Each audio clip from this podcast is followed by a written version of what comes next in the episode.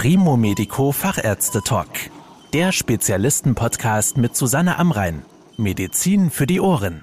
In vielen Operationssälen gehören Roboter mittlerweile zur festen Ausstattung. Sie bringen für die Patientinnen und Patienten viele Vorteile mit sich und auch für die Operateure. Darüber spreche ich heute mit Professor Tobias Keck. Er ist Direktor der Klinik für Chirurgie im Universitätsklinikum Schleswig-Holstein in Lübeck. Herr Professor Keck, Sie sind Spezialist für Viszeralchirurgie, also Eingeweidechirurgie. Bei welchen Eingriffen kommt bei Ihnen der Roboter zum Einsatz? Der Roboter ermöglicht uns, minimal invasive Chirurgie in diesen Bereichen einzusetzen, in denen wir vorher durch Limitierungen der Technik eingeschränkt waren. Das sind vornehmlich komplexe Operationen, Bauchspeicheldrüsenoperationen, Leberoperationen, Speiseröhrenoperationen. Bei diesen Einsätzen kommt der Roboter vornehmlich zum Einsatz. Seit die ersten Operationsroboter entwickelt wurden, ist ja doch noch einiges geschehen. Was können Ihre Roboter heute, was vor einigen Jahren vielleicht noch nicht möglich war? Eigentlich handelt es sich bei den von uns eingesetzten Geräten ja nicht um Roboter. Das heißt, Roboter sind Geräte, die eine gewisse Autonomie aufweisen. Vielleicht geht es perspektivisch mal in diese Richtung. Bisher sind es sehr weit fortgeschrittene Telematiksysteme, die uns ermöglichen, durch sehr feine Instrumente auf engstem Raum minimal invasiv tätig zu werden. Was sich neu entwickelt hat in diesen Geräten, sind sicherlich Ergänzungen in der Bildgebung.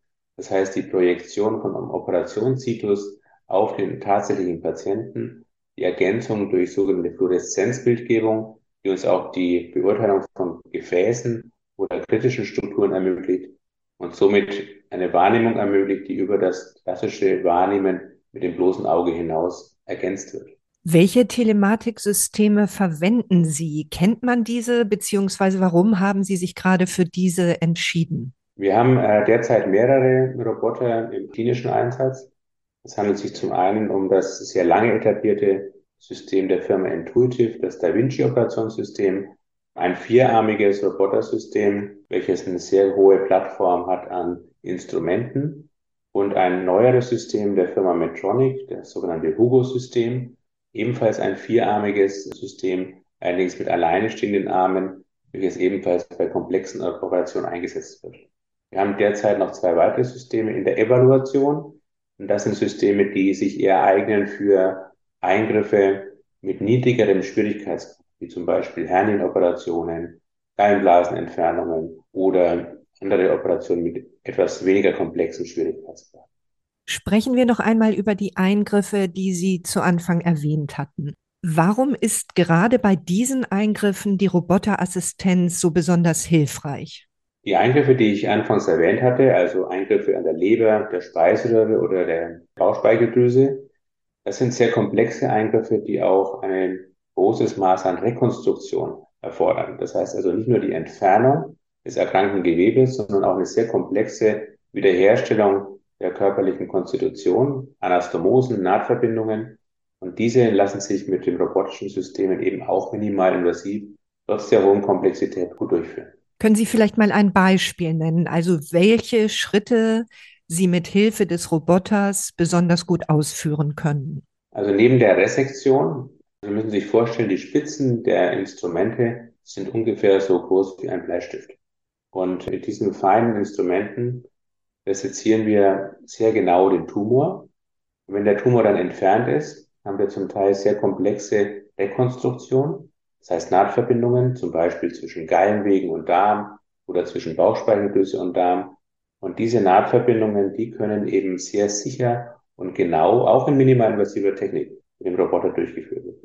Der Roboter hat den Vorteil, dass er uns eine bis zu neunfache Vergrößerung gibt und wir die Instrumente auch auf Millimeter genaue Reichweite bewegen können, ohne dass irgendein Tremor existiert. Die robotischen Instrumente sind absolut statisch, also auch bei feinsten Nahtverbindungen hat man ein sehr gutes Bild und eine zitterfreie Bewegung. Sie müssen sich das so vorstellen, Sie können mit dem Roboter, bildlich gesprochen, einer Weintraube die Haut abziehen und diese wieder festnähen.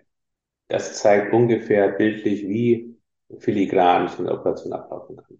Und wie muss man sich das in der Realität vorstellen? Wenn Sie an der Konsole sitzen und den Roboter steuern, welche Hilfe oder Assistenz benötigen Sie dann am Patienten zusätzlich im OP? Also auch wenn wir mit dem Roboter operieren, operieren wir weiterhin im Team. Das heißt, wir haben am Tisch immer noch eine OP-Schwester, die uns hilft in der Assistenz, die Instrumente des Roboters wechselt wir haben einen sogenannten Table Assistant, das ist auch ein Chirurg, der sitzt bei dem Patienten und kann einfachere unterstützende Maßnahmen, wie zum Beispiel die Bedienung des Saugers oder Haltefunktionen, mit übernehmen. Das sind die Assistenten, die bei der Operation auch obligat dabei sein müssen. Kommt es vor, dass Sie einen robotisch assistierten Eingriff abbrechen müssen und von Hand weiter operieren müssen? Das kommt vor, das nennt man Konversion. Also der Übergang von einem minimalinvasiven Verfahren, in diesem Fall robotisch, das trifft aber genauso auf die Laparoskopie zu, auf ein offenes Verfahren. Wenn man konvertiert, dann sollte das in der Regel präemptiv erfolgen, zum Beispiel dann, wenn die Übersichtlichkeit durch den Roboter nicht gut gegeben ist oder wenn der Tumor so fortgeschritten ist, dass äh, aufgrund von technischen Aspekten die robotische Operation unsicher wird. In diesen Fällen sollte man präemptiv konvertieren, das heißt also, bevor es zum Problem kommt, einfach konvertieren. Konversion ist kein Problem eigentlich, sondern es ist einfach ein vernünftiger Umgang in einer komplexen OP-Situation. Wie sehr profitieren die Patientinnen und Patienten von einem roboterassistierten Eingriff an Magen, Speiseröhre oder Bauchspeicheldrüse? Was sind die größten Vorteile für sie? Also die erwiesenen Vorteile sämtlicher minimalinvasiver Verfahren und insbesondere auch der Robotik sind die schnellere Mobilisation des Patienten, weniger Nebenwirkungen. Patient kann schneller wieder in das Arbeitsleben zurückkommen, ist schneller wieder belastbar, hat weniger Schmerzen, weniger Narbenhernien. Lebensqualität insgesamt ist besser nach diesen Eingriffen.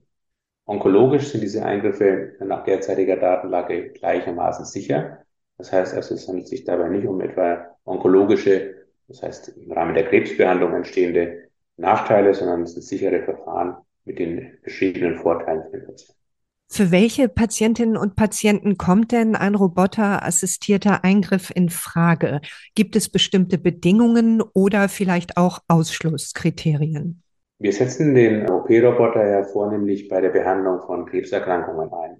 Das heißt, wenn Patienten zum Beispiel sehr große Tumore haben, die äh, an sich allein, um sie zu bergen, einen großen Schnitt erfordern, oder wenn die Tumore sehr fortgeschritten sind und komplexere Gefäßrekonstruktionen zum Beispiel durchzuführen sind, dann empfiehlt sich weiterhin ein offenes Vorgehen. Ebenso bestehen gewisse Limitierungen bei Patienten, die voroperiert sind, komplex voroperiert sind, weil dort gegebenenfalls Verwachsungen der Voroperation dazu führen können, dass robotische Systeme schlecht zum Einsatz kommen können.